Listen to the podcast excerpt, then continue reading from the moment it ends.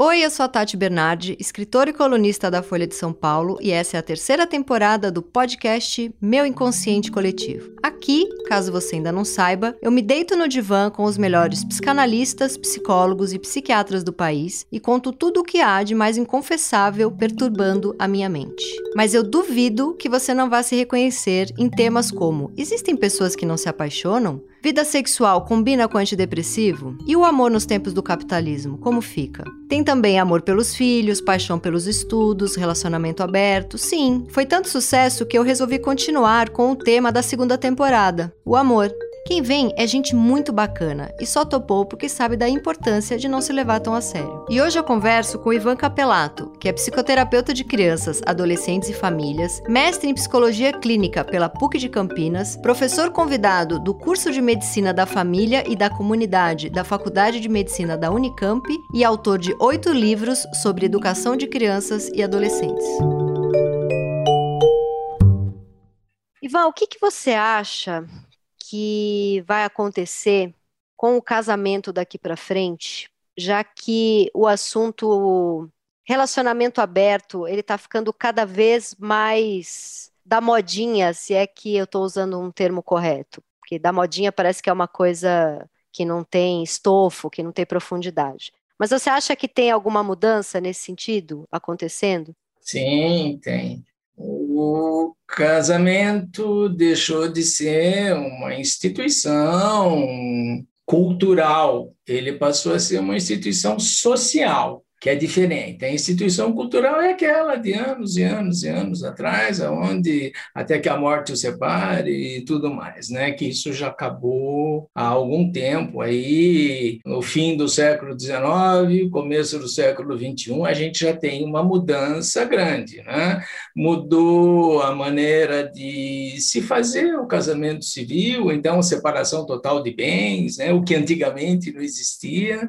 Então as pessoas já se casam casam esperando que isso não vá durar muito tempo, né? Uhum. O que é uma instituição social? Instituição social é assim, o que nós, os psicanalistas, temos ouvido de casais, de pessoas que se separaram, que são muitas, é que o casamento na cabeça deles é aquele momento onde depois de dois anos, cinco anos, sete anos juntos, já morando juntos às vezes, namorando, é o dia, né? É aquela preparação de dois anos, onde há muita briga, muita confusão, dinheiro, quem vai convidar, quem não vai, aonde vai ser.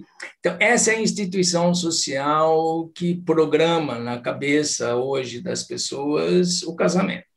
Depois disso, existe uma falência progressiva dos motivos que levaram ao casamento: o sexo, a paixão, que às vezes é o que dá início a uma relação. Então, o amor que deveria estar embutido né, nessas relações de namoro, nessas relações é, aí de, de, de juntar as pessoas, o amor tem um prazo de validade ele tem começo, meio e fim, e o que vai destruindo e destituindo esse amor da sua validade é o conhecimento que um passa a ter do outro, né?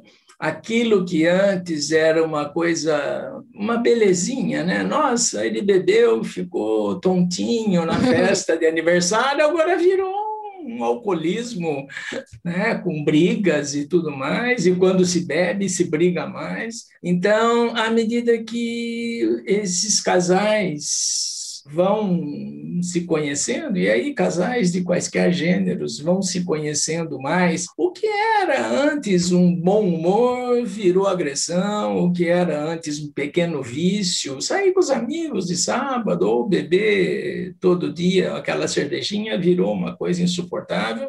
Mas aí vamos salvar o casamento, vamos comprar uma casa, ah, vamos salvar o casamento, vamos comprar um cachorro, ah, vamos salvar o casamento, vamos ter um filho. Então, hoje, os filhos não vêm mais em nome do desejo de ser pai, ser mãe, tanto que a gente terceiriza as crianças logo que nascem, aí, uhum. às vezes, no primeiro ano, ou antes de completarem o primeiro ano de vida. Então, assim, o casamento hoje é uma instituição social, pela falência do amor. O que manteria uma relação de duas pessoas por mais tempo, por longo tempo, seria o aparecimento durante essas relações de conhecimento da admiração. Né? O que, que é a admiração? Ad mais é um adito, uma, é, mirar é um olhar. Né? Então, é aquele olhar que não tem nada a ver com amor, não tem nada a ver com paixão, não tem nada a ver com sexo,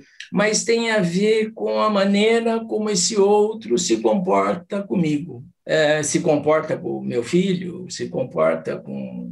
Com os pais família, deles, com, com a minha dele, família. É. Sim. E a admiração, ela faz com que, depois de um certo tempo, né, o casamento fique morno, não há tantas é uma linearidade e de repente aparece lá uma surpreendência, alguém faz uma surpresa para alguém, de repente tem uma noite de sexo gostosa e uhum. depois volta para a linearidade. Mas são poucos os casais que chegam a empreender ou elaborar uma admiração pelo parceiro. O que a gente tem hoje é separações, algumas separações onde eles ficam juntos no mesmo apartamento, na mesma casa, com um casamento aberto. Ah, e por que, que essas pessoas que claramente o casamento acabou não conseguem se separar? Qual que é essa grande dificuldade em separar? Houve uma pesquisa uma vez que eu participei lá na, na USP de São Carlos sobre a questão do amor. E nessa pesquisa, que a gente demorou quatro anos para fazer, o amor ele era 3%, 3% em 100, 3% das uniões.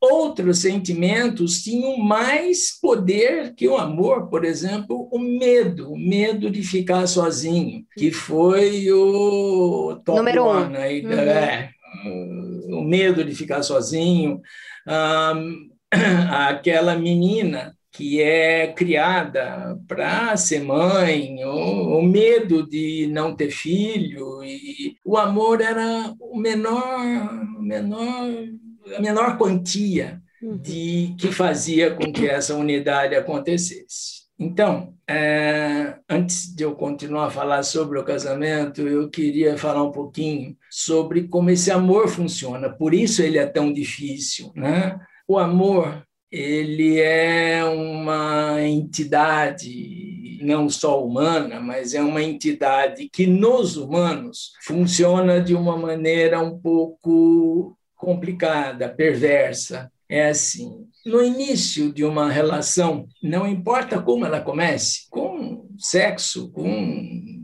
amizade, com esse amor ele é intenso, ele é por isso que eu quero procurar o outro, quero falar, quero ouvir a voz e tudo mais. Depois de um tempo, um tempo, oito dias, dez dias, quinze dias, esse amor se une a uma entidade é, psíquica que é o sentimento de medo de perder. Uhum. Então, o amor barra medo de perder é como o amor se comporta. Então, vamos pensar em pessoas aparentemente normais, é, aquele menino começa a namorar aquela menina ou aquele outro menino e está indo tudo muito bem até que um dia, aparentemente sem nada ter acontecido, ele sente um ciúme exagerado do namorado ou da namorada e fica muito mal com isso.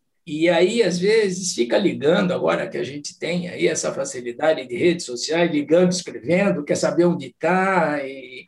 Então, o amor, ele começa a existir e coexistir com o medo da perda. E aí, quanto mais amor a gente tem por alguém, maior é o medo da perda. Uhum.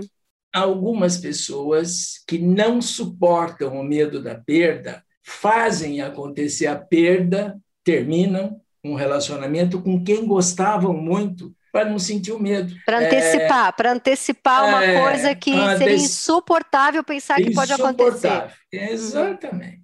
Então existe aquela pessoa, isso sempre foi uma dúvida em toda a minha vida amorosa. É, existe a pessoa que dá o pé na outra, estando apaixonada pela outra. Estando apaixonada. É, e é muito, é, é, muito verdadeiro isso, é muito intenso isso, Tati, muito intenso isso. Então, o medo da perda, ele aparece camuflando ou contornando o amor. Só para exemplificar, não sei se você já viu essa cena, mas eh, no shopping center, a mãe foi com o filho de quatro anos dar uma volta e a hora que ela parou em alguma loja, esse menininho tira a mão da mão dela e some. Aí ela entra em desespero, porque o primeiro sentimento que vem é a perda, que é insuportável sempre. Uhum. Aí o, segurança do shopping anuncia pelo alto-falante: ah, encontraram o menininho, o Joãozinho aqui,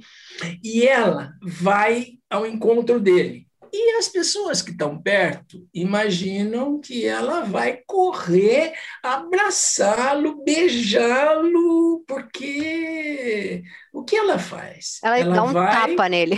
Dá um tapa, grita, percebe? Uhum. Porque o que ele provocou nela foi a ferocidade de um dos sentimentos mais pesados entre nós, que é o medo da perda, que é a perda, uhum. que é, é algo insuportável. Tá? Tanto que muita gente termina um relacionamento por causa do medo de que essa perda vai acontecer futuramente os casamentos, não é? Então eles se tornaram uma instituição social é, regidas pelo medo e regidas também uma facilidade hoje, da mesma maneira que o amor começa a ter um prazo de validade, o medo também começa a ter um prazo de validade, porque de repente aquela mulher, aquela menina, percebe que há outros homens olhando para ela e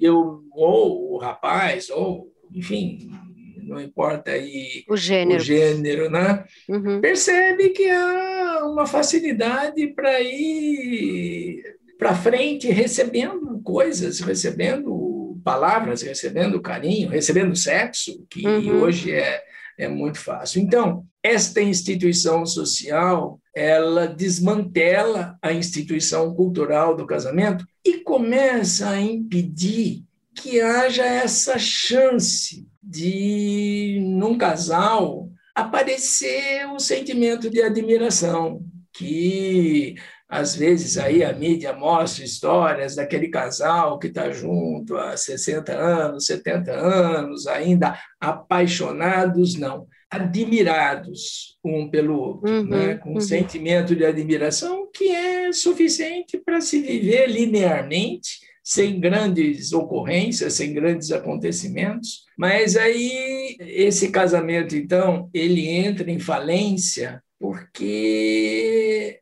nesse século 21 as redes sociais, os Tinders da vida e tudo mais começam a facilitar a perda do medo. Então, é uma instituição social só como é a primeira comunhão, como é. Não vai acabar faz... sua vida, não vai acabar sua vida. Ela já é, começa sabendo que tem o seu final, não é uma coisa exatamente. juntos até a morte. E não. aí, por causa disso, causa menos medo, você acha? Por causa disso, causa menos medo. Mas não, não, a gente não poderia pensar que causa mais medo, porque se tem tudo isso e o outro não tem mais medo e o outro pode me abandonar a qualquer momento? Nos anos 70, um professor meu chamado Dr. Ronald Lang, um inglês, talvez um psiquiatra inglês, talvez o maior estudioso de relacionamentos que nós já tivemos ah, aí no mundo, né? Ele escreveu vários livros sobre isso, né, sobre a questão das relações, e ele estudou, Tati, dentro da universidade, como é que os casais se relacionavam, assim, o que fazia com que, de repente, alguém ficasse com alguém. Uhum. Né? Não aquela coisa de primeira vista, não, mas por que continuava com alguém? E aí ele descobriu que havia uma interação de personalidades. Aquela menina que tem medo do escuro e ela se casa com um menino que também tem medo do escuro, mas mais que ela. Uhum. Aí ela fica forte. Uhum. Ela fica forte. Percebeu? Entendi. Então, assim, eu até brinco nas minhas aulas que, assim, né? Gato fica com gato, cachorro com cachorro, gambá com gambá. Hum, gato não fica com gambá, nem cachorro fica com gato. Então, existe uma identificação das personalidades. Tanto que algumas vezes, não sei se você já viu essas histórias, eu vejo muito aqui na universidade, aquele menino tem uma colega de classe muito bonita, muito legal, e ele acha que está apaixonado por ela. Eles saem algumas vezes e percebem que não, não deu cola. Uhum. E se tornam grandes amigos, grandes amigos. Às vezes, até como aconteceu esses dias, eh, ele convida ela para madrinha de casamento e tudo Sim. mais. Porque a personalidade deles é muito diferente, muito diferente. Mas quando existem pessoas com algumas doenças mentais, algumas neuroses, a depressão. Então, um depressivo só consegue ficar junto de outro. Uhum. Um psicopata só consegue ficar junto de outro. Eu tive um namorado depressivo que ele me ligava a hora que ele acordava, que era duas da tarde, e eu contava tudo que eu já tinha feito do dia, achando que ele ia me achar o máximo. E ele uhum. foi pegando um nojo da minha vontade de fazer coisas e de realizar Raiva. projetos. Raiva. Que horror! Aí eu lembro que eu terminei com ele, eu tentei terminar com ele, né, mas eu não aguentava, eu gostava muito dele, eu voltava e aí eu acabei levando um fora. Mas numa das tentativas, eu falei para ele: é melhor a gente terminar, porque é, é, insuportável a minha alegria ser tão ofensiva, né?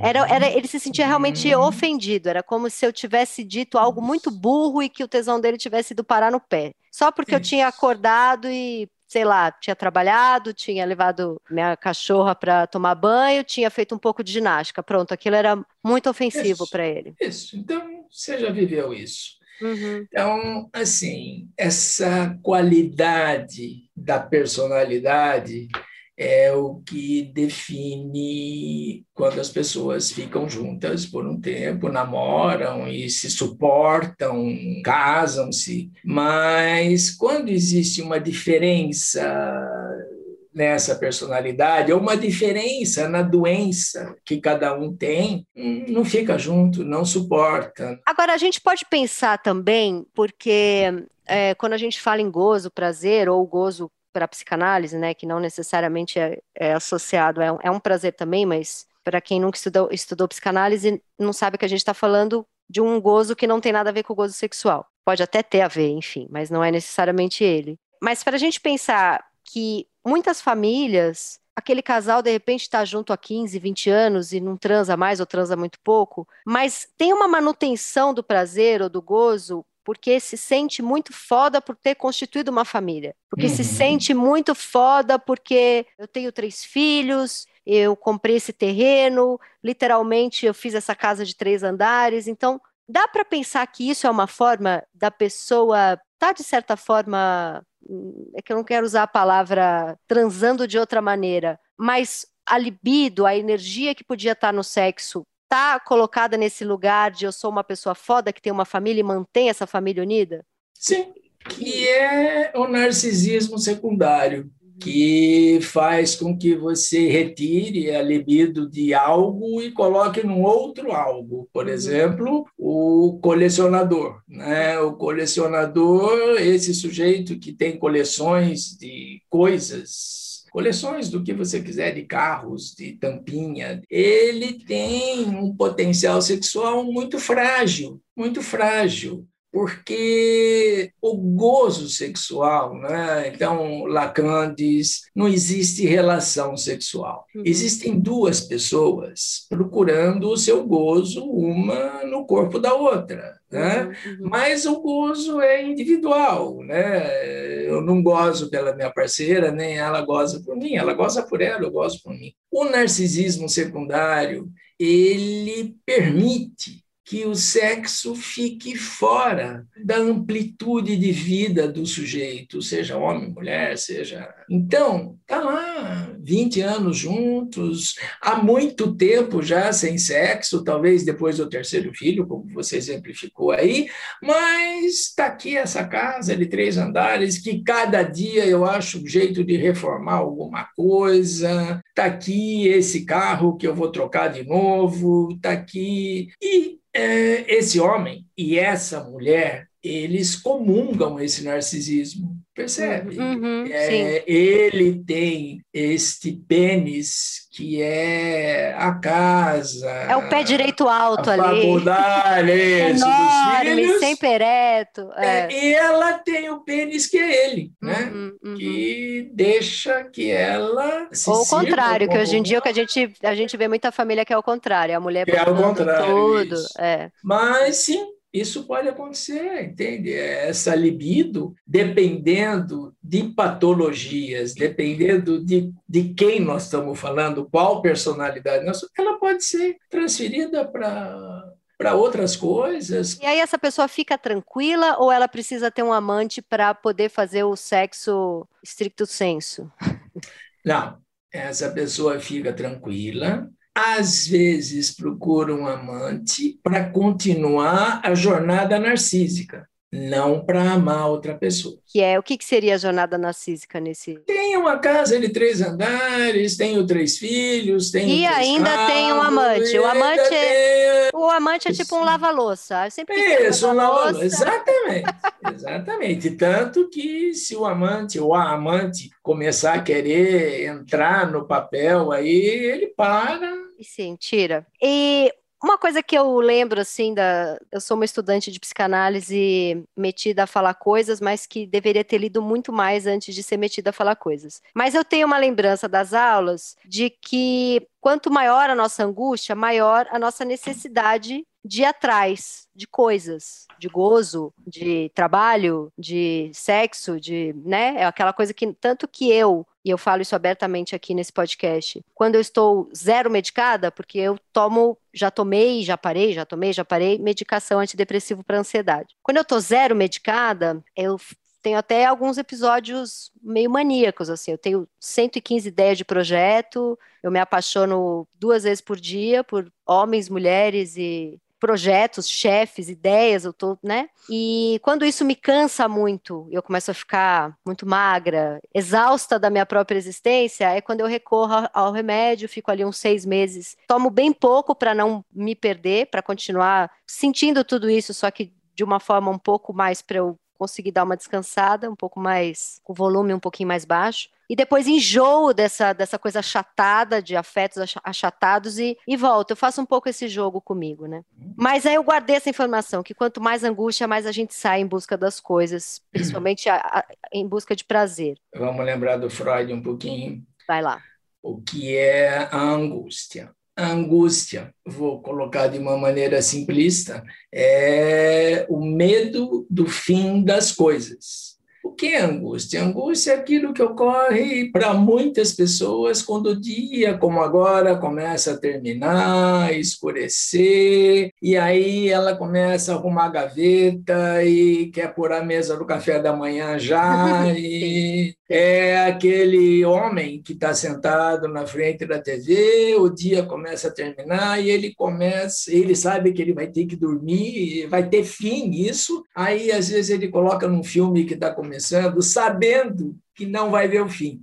Ou coloca num filme que está no meio, sabendo que ele não sabe o começo. Quer dizer, esta, este desespero de pegar algo que eu sei que não vai, vai tirar, é, não vai tirar. Você acabou de explicar a minha fobia de Réveillon, que eu nunca tinha entendido. É. Você acabou é. de explicar. Quando dá meia-noite do Réveillon, eu sempre tenho crise de choro e de ansiedade. É. E tem também a angústia dos domingos, né? para as famílias aí lineares, né? Quando chega domingo à tarde, vai chegando à noite, tem briga em casa, as crianças Sim. ficam agitadas. O casal decide separar. É, vai acabar o final de semana, né? Então, Sim. angústia é o medo do fim das coisas, onde não deu tempo de fazer. Então, você estava uhum. falando, né? Quando você fica sem medicação, aí se apaixona várias vezes e tem um monte de projetos e tem um monte de coisas até que você fique exaurida disso e tem que se controlar. Então, a angústia é uma descoberta freudiana que mostra que ela tem que ser substituída pelo desejo, transformar o nosso medo do fim num desejo de alguma coisa, é o que faz, por exemplo, muitas pessoas idosas irem fazer academia, procurar um trabalho e transformar isso num desejo de vida, uhum. numa pulsão de vida, porque a angústia é uma pulsão de morte. Uhum. A angústia nos deixa muito próximos da depressão, muito próximos da morbidez. Então, é, e é, realmente, né? a gente vê muito isso nas crianças. Uh, uh, acho que todo mundo que, que tem um filho ou uma filha normal já passou por essa situação de hoje é uma terça-feira, são oito horas da noite, e a mãe diz para o filho de sete anos, oito anos, filho, vai escovar o dente. E ele não escutou da primeira vez. Aí ela aumenta o tom, vai escovar o dente. E aí ele levanta, vai até o quarto e vê que está faltando fazer uma lição e por causa da angústia, do fim, entende? Vai acabar, eu não vou poder a minha fazer filha, nada A minha agora. filha, ele... todo dia, oito, nove da noite, ela fala, mamãe, eu não quero dormir, eu não quero dormir nunca mais. É isso, isso. Então, normalzinha tá bom? Uhum. E também esses aniversários, não sei, agora com a pandemia pararam um pouco, mas esses aniversários onde se vai num buffet e as crianças chegam e lá tem palhaço, tem não sei o que, não sei o que, no meio de toda aquela euforia, alguém bate palma e fala, vamos cantar Hora do parabéns. Aí é hora da angústia. Os mais saudáveis, as crianças mais saudáveis, Tati, elas saem correndo para longe de onde está a mesa do bolo, aí a mãe tem que buscar, não sei se você já viu isso. Sim. E as que estão em depressão, que a angústia já está instalada, instaurada, elas ficam lá do lado da mesa do bolo esperando. Aceitam, elas aceitam. É, já que acabou, acabou. Então, assim, é, a angústia é um. Freud chamava de angst. Angst é medo, né? De angst, angústia que é essa coisa de difícil ter fim. Hoje. Vamos morrer, adole... é isso. É, vamos morrer. O adolescente sai de casa, vai para a festa, quando a festa está começando a terminar, eles saem, vão para o barzinho, quando sim. aquele barzinho vai, eles vão para o outro, percebe? Sim, sim. E num desespero de que aquilo não acabe. Uhum. Então, a angústia fica presente em todos nós. Mas, mas, a, minha, mas a minha questão adorei tudo isso que você falou. Já consegui entender minha angústia de Réveillon. Estou há 40 hum. anos tentando entender. Mas a, a, o que eu ia te perguntar é que nós vivemos tempos de muitas pessoas, pelo menos a, os meus amigos e leitores meus me escrevem falando isso, das pessoas reclamando que elas andam sem libido. Uhum. É isso antes de pandemia, antes de Bolsonaro, já vem de um Sim. tempo. E eu ficava achando que era porque tá, tem muita gente medicada, e a medicação a gente sabe que mexe com isso. Mas também a gente vive tempos das pessoas elas não querem sentir angústia. É o tempo inteiro, elas não querem.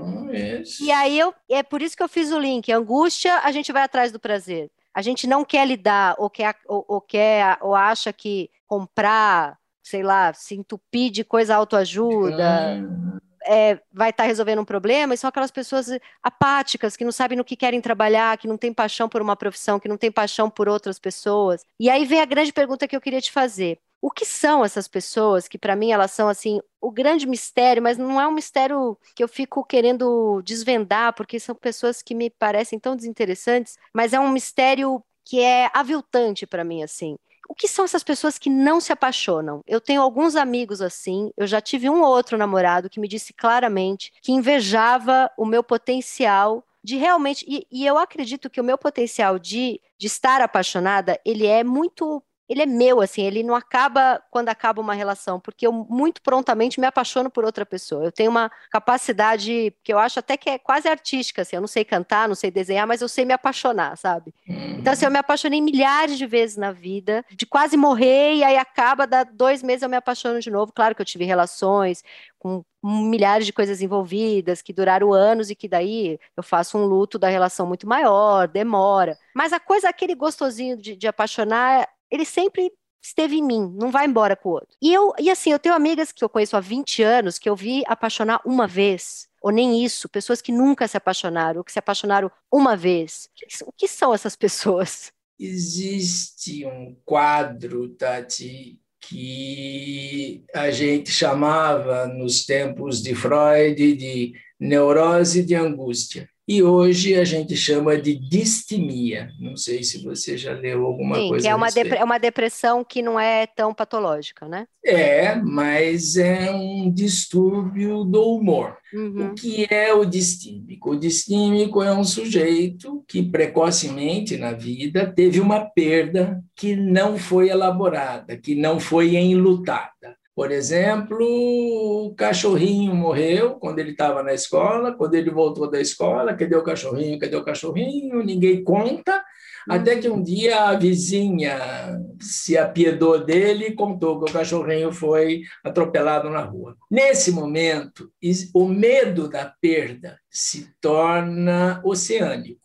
Assim acontece com aquele menininho de cinco anos que tem uma vozinha que ele ama de paixão. Essa vozinha morre, ninguém conta para ele. E aí, um tempo depois, aquela tia conta. Uhum. E não deram tempo para ele ir ao enterro, ao velório, não deram tempo para ele chorar, não elaborou o luto. Então, o que é a distimia? É aquela perda que ficou sem luto, qualquer perda, que ficou sem luto, e faz com que o sujeito distímico cresça, impedindo que qualquer prazer continue. Uhum. Então, eu tenho um, um caso assim para ilustrar isso de um menino excelente estudante, sonho dele fazer medicina e ele entra numa faculdade de medicina, sai o nome dele lá na lista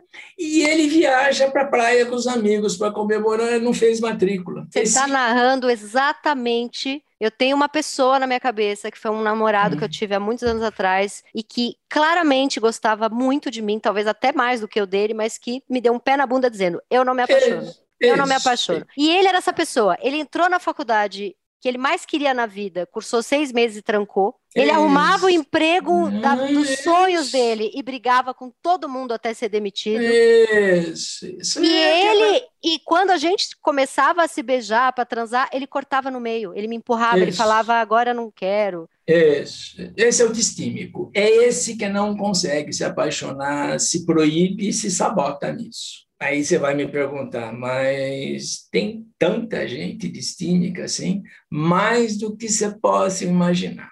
É aquela menina que fez uma redação no nono ano, uma redação linda, a professora leu na classe e todo mundo fica abismado com a, as colocações dela.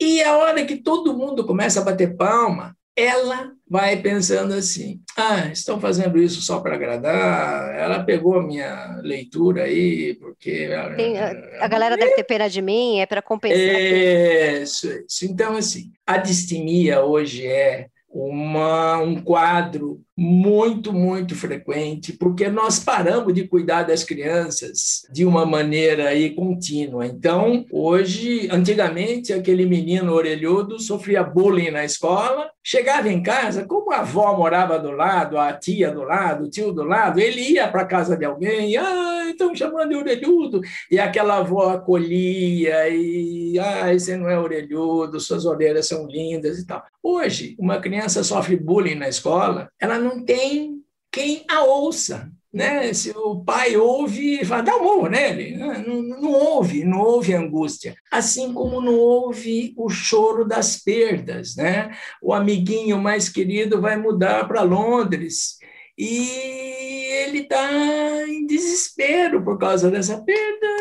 Ah, mas tem tanto amigo na escola. Assim. Não dá então, valor. A gente, a gente parou de ouvir, parou de cuidar. Então, a gente tem um exército de distímicos que necessariamente, Tati, vão se impedir de se apaixonar. E essas pessoas casam, têm filhos, mesmo e não gostam do parceiro, não, não se apaixonam. Isso, isso. E Mas... estes também são aqueles que se separam, porque. Não aguenta. Ah, é, não, não aguenta. Vai ter que gostar dos filhos também, percebe? Sim, sim. Não consegue gostar de nada, né? De ninguém. Não, nem do não. trabalho, nada. São pessoas não, bem não. apáticas. Que Isso, tristeza. Uma autoestima baixa.